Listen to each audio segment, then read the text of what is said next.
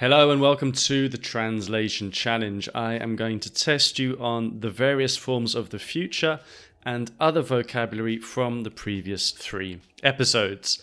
Now, remember that you can often use different forms of the future. It's not always completely strict. So, in some of the translations, I will be giving you a couple of possible answers. So, listen, you're going to have five seconds to translate from Spanish to English. Turn on your brain, get ready, and let's go.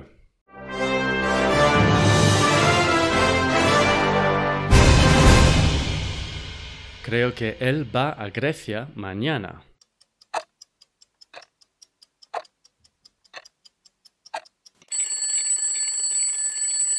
I think he's going to Greece tomorrow.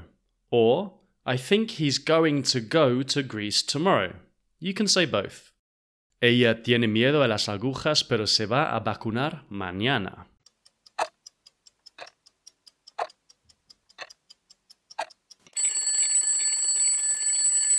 She is scared of needles, but she's going to get her vaccine tomorrow.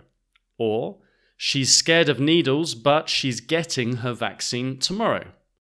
Algún día aprenderé a bucear.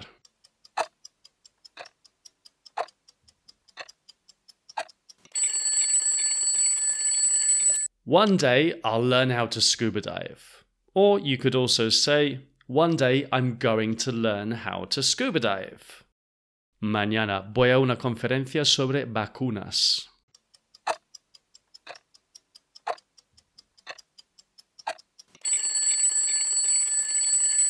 I'm going to a conference about vaccinations tomorrow.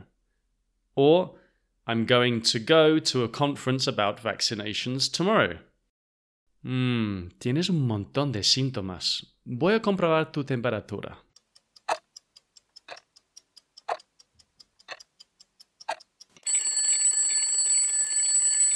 Mmm, you have a lot of symptoms. I'll check your temperature.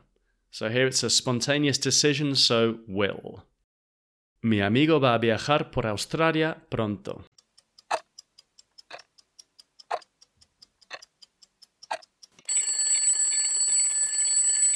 My friend is going to travel around Australia soon.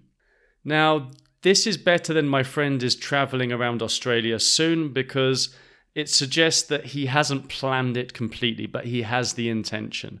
Although you could also say, my friend is traveling around Australia soon, but it would be more common with going to, my friend is going to travel around Australia soon, because he has the intention, but he hasn't 100% planned everything. Okay, good stuff. How did you do in the translation challenge? Was it very difficult? You can repeat now or another day.